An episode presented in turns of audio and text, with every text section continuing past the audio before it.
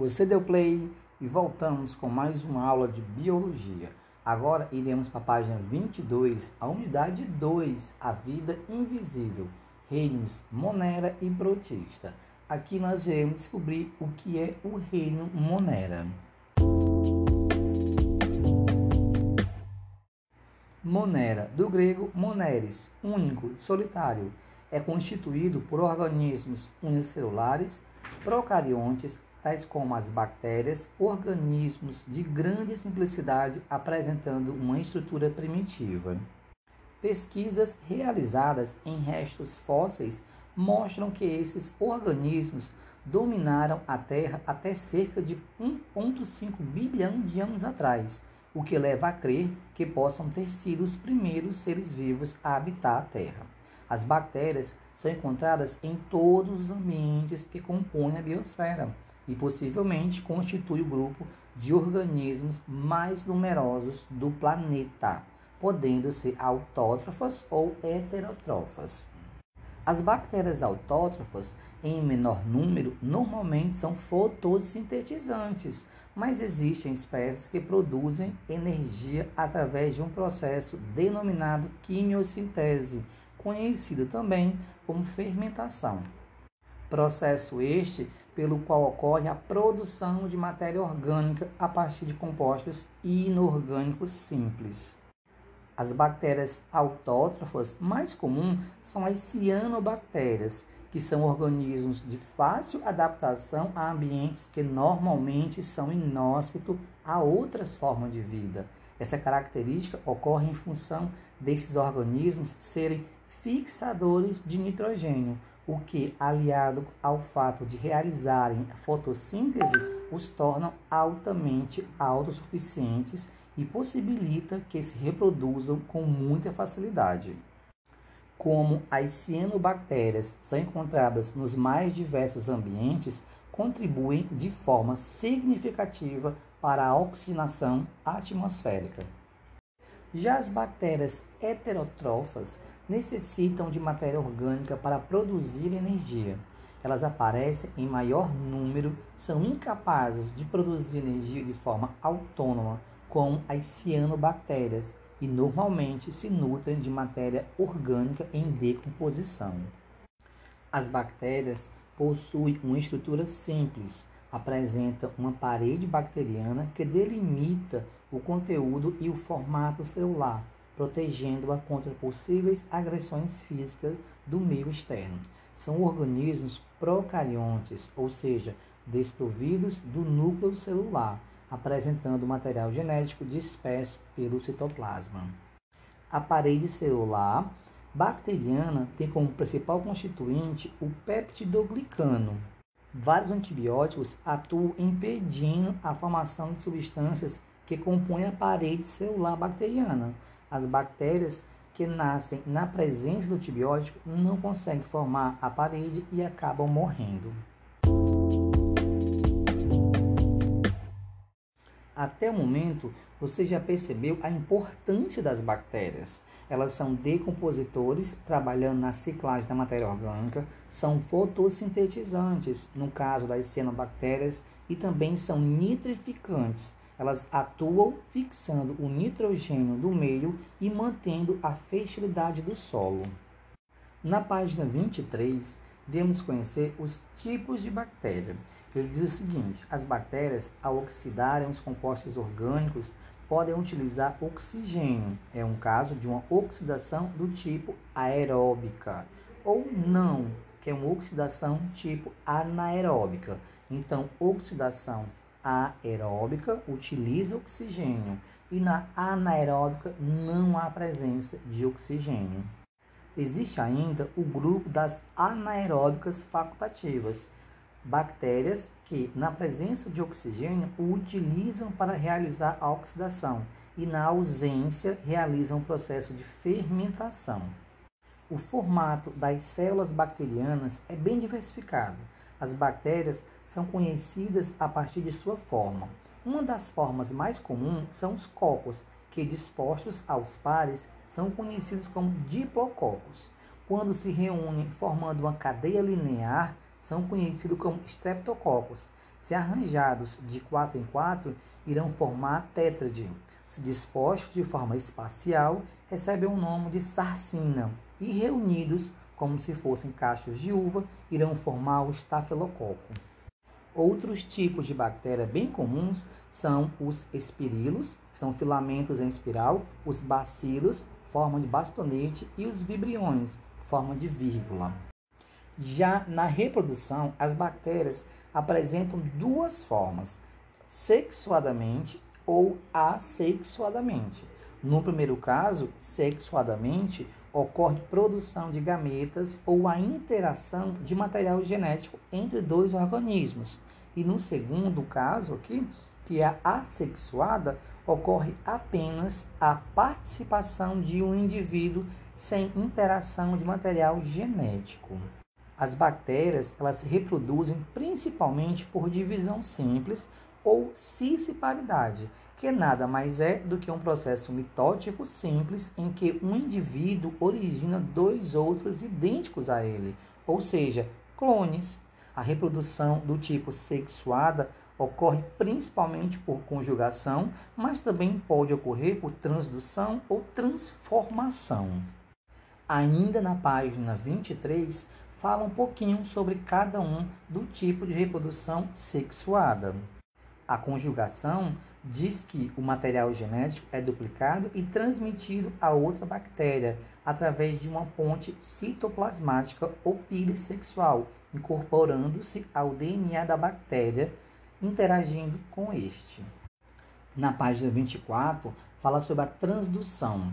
Ele afirma o seguinte: os vírus, como os bacteriófagos, realizam o transporte do material genético agem como agentes de recombinação gênica, transportando fragmentos de DNA de uma bactéria para outra, que o incorpora ao seu material genético, passando a se comportar como se fosse um gene produzido por ela mesma. A transformação afirma que as células bacterianas, quando sofrem lise celular ou rompimento da membrana plasmática, liberam fragmentos de DNA no meio em que se encontram, que podem ser incorporados por outras bactérias. Discutindo sobre bactérias, pensamos sempre que todas nos causam mal, mas na página 24 você pode perceber a importância da bactéria para a indústria farmacêutica e para a indústria também alimentícia. Por exemplo, na produção de queijos e iogurtes de requeijão, são necessárias bactérias do gênero Lactobacillus e Streptococcus. Já na indústria farmacêutica, utiliza bactérias para a produção de antibióticos e vitaminas. A neomicina é um exemplo de antibiótico produzido a partir de bactérias do gênero Streptomyces. Nas indústrias químicas, bactérias do gênero Acetobacter são utilizadas na produção de substâncias como metanol, butanol e acetona.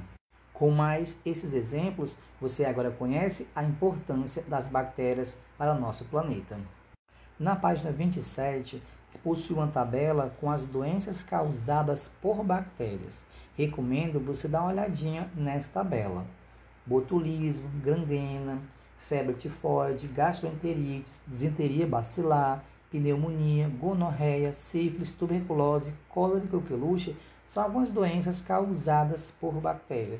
Chamo sua atenção para gonorreia e sífilis, né? que são ISTs, infecções sexualmente transmissíveis, mas aí são causadas por bactérias. Agora iremos dar início ao texto 2, Reino Protista, na página 31. Como é constituído o reino protista?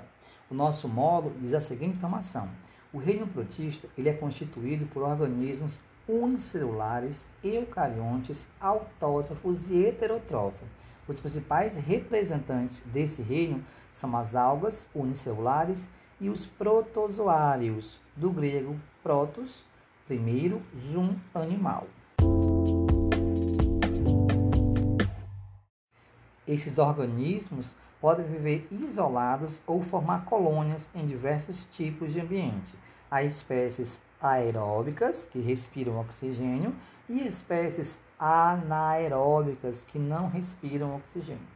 apesar de ser um grupo bem diverso, bem diverso não possui características que justifiquem a divisão em outras categorias taxonômicas, como por exemplo filo, classe, ordem e etc.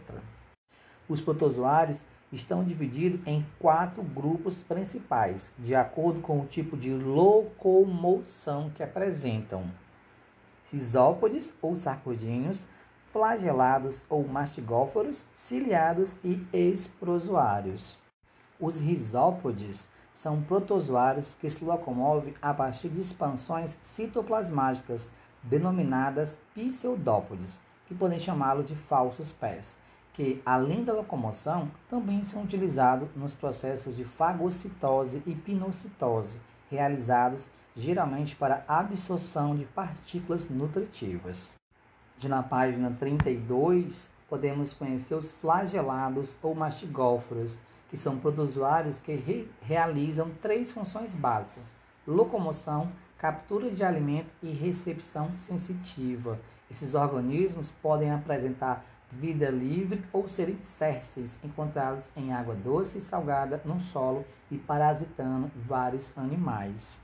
Destaco aqui uma doença muito comum no interior do Brasil e em regiões onde não há condições de moradia apropriadas. É a doença de Chagas. Ela é transmitida através da picada de um percevejo, o Triatoma infestans, conhecido popularmente como barbeiro ou chupança, que inocula o Trypanosoma cruzi, que é o causador da doença. Assim como os flagelados, os ciliados possuem estruturas locomotoras microtubulares, mas ao contrário do grupo anterior, os cílios são mais numerosos e curtos.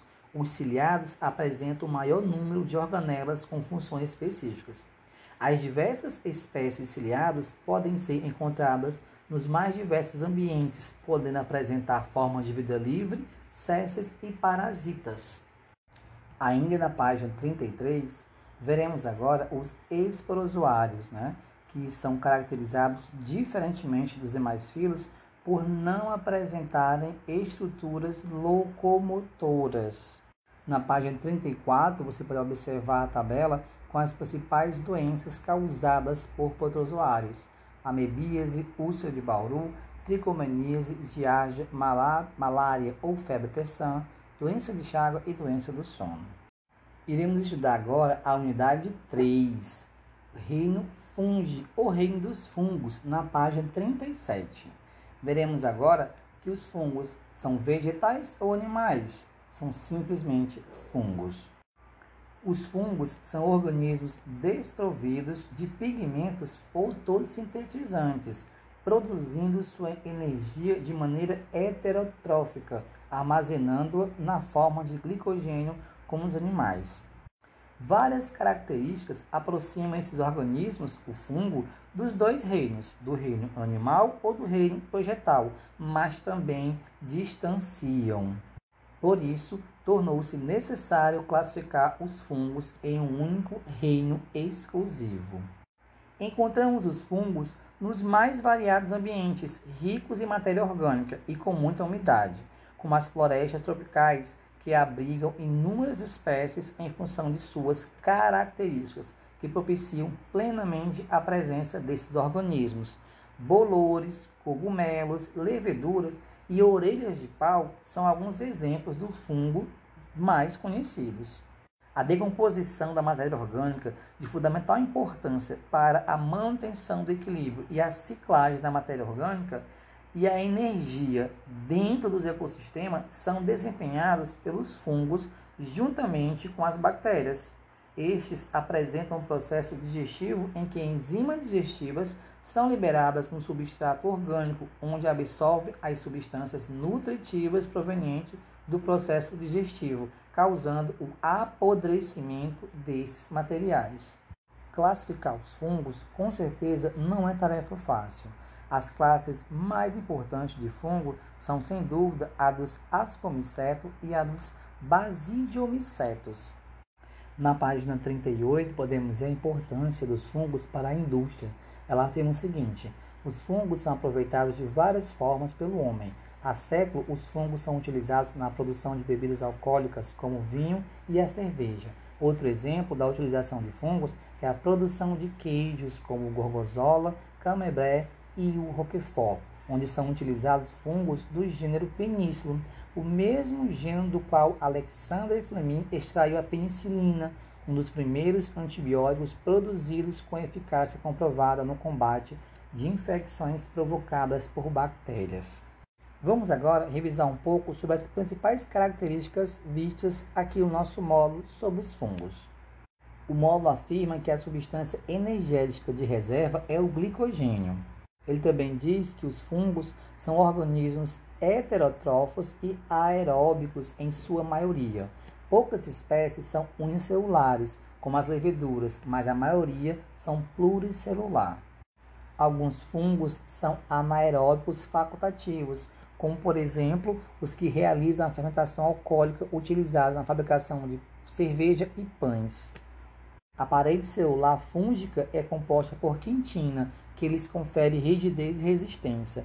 Os organismos podem ser pluricelulares, como as ínfas. Há também a existência de organismos eucariontes, e sua reprodução é feita por meio da formação de esporos, meiose zigótica. Atenção, agora é a sua vez. Na página 29, o item 2, em algarismo romano, você irá responder a questão 1. Na página 35, no item 1, em algarismo romano, você irá me responder a questão 1. E na página 41, no item 1, em algarismo romano, você irá também responder o item 1. Essa resposta deve ser enviada para o seu professor na forma de áudio ou imagem.